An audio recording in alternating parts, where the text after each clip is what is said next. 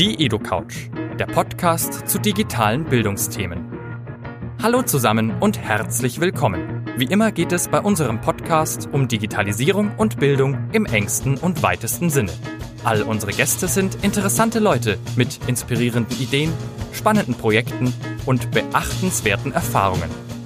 In dieser Folge ist Deborah Seifert vom Haus der kleinen Forscher bei uns zu Gast. Das Haus der kleinen Forscher ist eine gemeinnützige Stiftung mit dem Ziel, die MINT-Bereiche sowie das Thema Nachhaltigkeit für Kinder in den Fokus zu rücken und Pädagogen und Lehrer von Kita bis Grundschule bei der Vermittlung zu unterstützen. Wir reden mit Deborah Seifert über App-Entwicklung für eine sehr junge Zielgruppe, die Herausforderungen der Finanzierung und wie man mit Ängsten und Bedenken im Umgang mit Technik umgehen kann. Und falls ihr wissen wollt, wie man Algorithmen schon im Kindergarten vermittelt bekommt, solltet ihr auf jeden Fall dranbleiben. Wie immer, viel Spaß beim Zuhören. Die EduCouch ist ein Format des Instituts für digitales Lernen. In dieser Ausgabe mit freundlicher Unterstützung der Cornelsen Emburg GmbH. Wer äh, hat denn ein Kind in der Grundschule oder äh, Freunde in der Grundschule oder war selber in der Grundschule? Deswegen trifft es sich gut, dass wir jetzt auch zum Thema MINT in der Grundschule sprechen. Und ich freue mich, eine ausgewiesene Expertin dabei zu haben. In unserem Vorgespräch stellt sich fest, dass Deborah äh, auch in spannende Digitalprojekte in der äh, Grundschule involviert ist. Und da haben wir gesagt, naja, da machen wir doch gleich einen Talk draus. So ist es jetzt. Erzähl doch mal, äh, für wen du arbeitest. Das heißt schon so interessant. Sag mir das mal. Okay, das ist die Stiftung Haus der kleinen Forscher.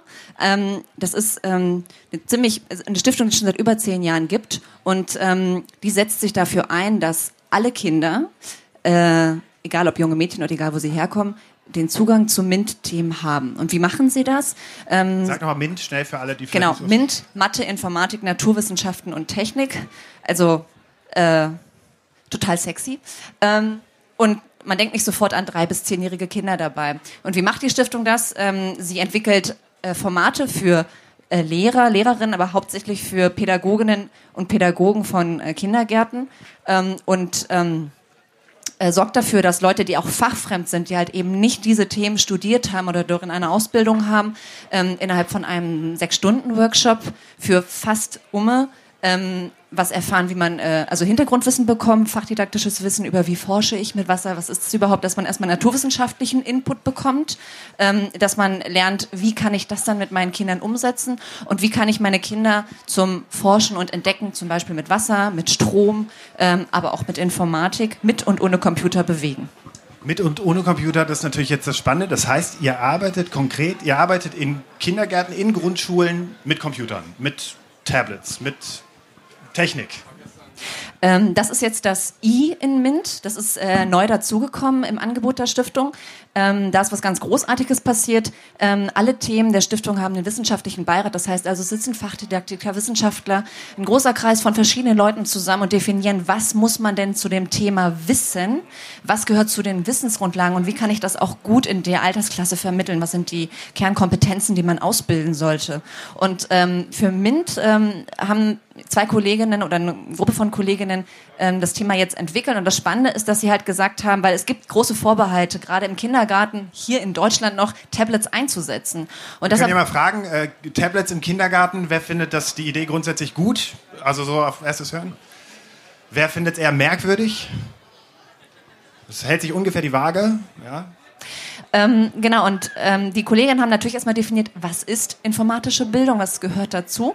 Ähm, das haben sie gemeinsam mit dem wissenschaftlichen Beirat dann rausgefunden und definiert und haben äh, gesagt, zum Beispiel gehört dazu ähm, analytisches Denken oder ähm, Optimierung. Das kann ich auch schon Kindern erklären. Kinder können auch verstehen, was ein Algorithmus ist, wenn man ihnen erklärt, du hast morgens einen Algorithmus, du duscht nicht erst und stehst dann auf. Du stehst auf, jetzt putzt du die Zähne und gehst duschen. Das ist ein Algorithmus und auf dieser Form, wenn man das so runterbricht, kann man Kindern durchaus erklären, was ein Algorithmus ist oder wie man zum Beispiel optimiert. Wenn man zum Beispiel einem Vierjährigen sagt, du hör mal zu, wir haben hier eine ganz große Stadt und wir haben hier acht Spielplätze, aber wir haben nur einen Eiswagen und alle Kinder wollen Eis essen.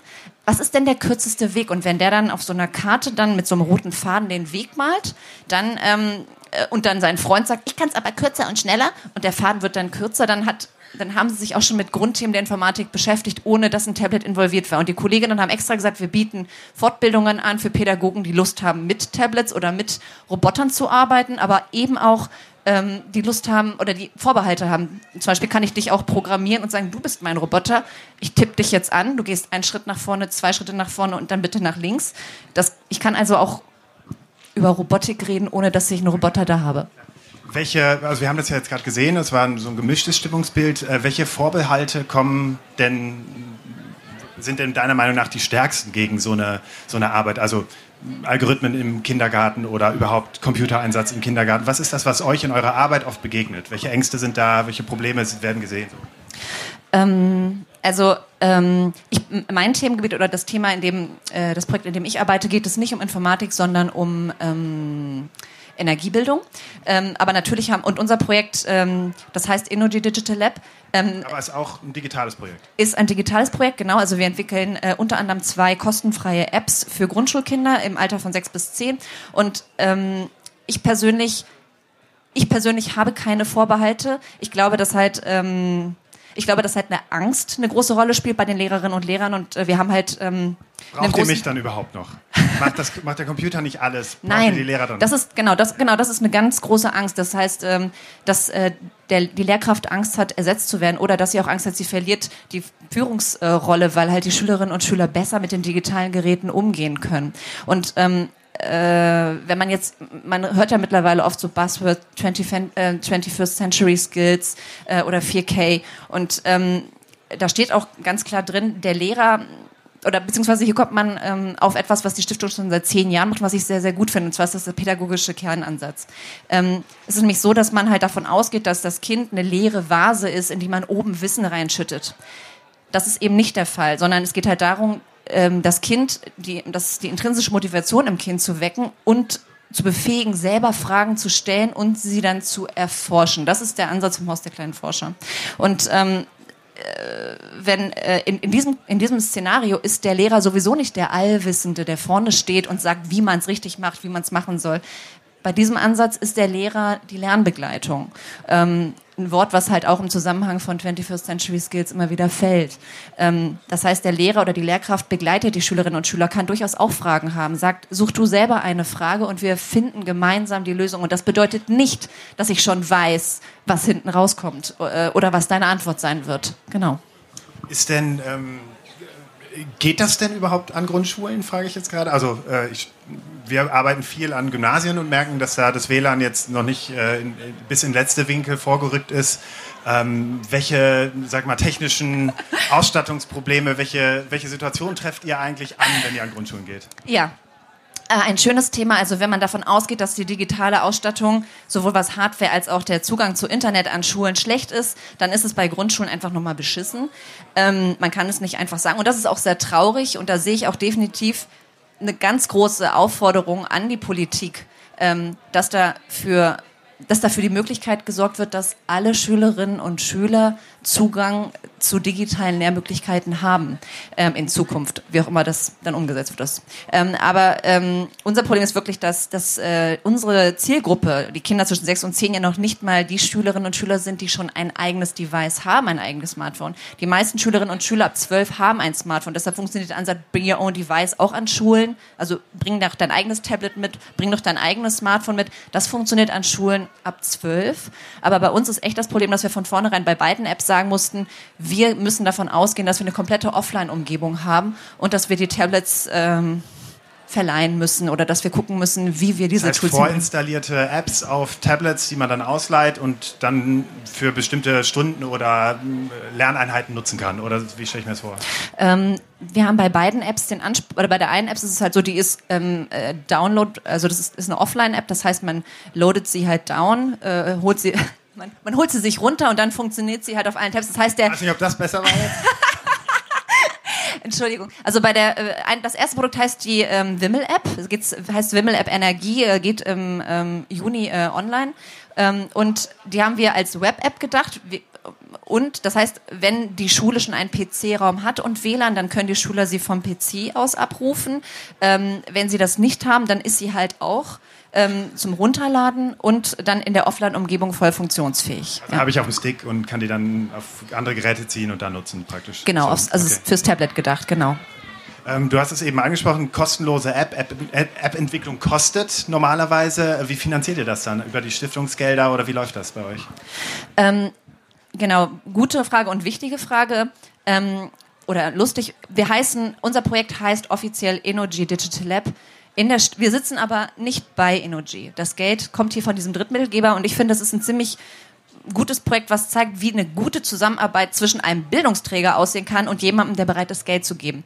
Die Energy Stiftung finanziert das Projekt komplett. Wir sitzen aber nicht dort und betreiben Lobbyarbeit, sondern wir sitzen tatsächlich im Haus der kleinen Forscher, folgen dem pädagogischen Ansatz unterwerfen uns den Qualitätskriterien, was ist gutes Lernen, wie bringt man Kinder zum Forschen und sind inhaltlich komplett unabhängig. Und das finde ich super. Also wir haben einen großen Vertrauensvorschuss vom Geldgeber bekommen, der quasi gesagt hat, hier ist das Geld, ihr habt die Ausschreibung äh, gemacht. Wir wissen übrigens nicht, welche Produkte dabei rauskommen. Also wir wussten noch nicht, welche Apps wir entwickeln. Wir hatten den Auftrag, seid total innovativ bitte und sorgt dafür, dass Grundschülerinnen und Grundschüler ähm, eine App bekommen, die sie beim Thema Energiebildung weiterbringt. Das war unser Auftrag.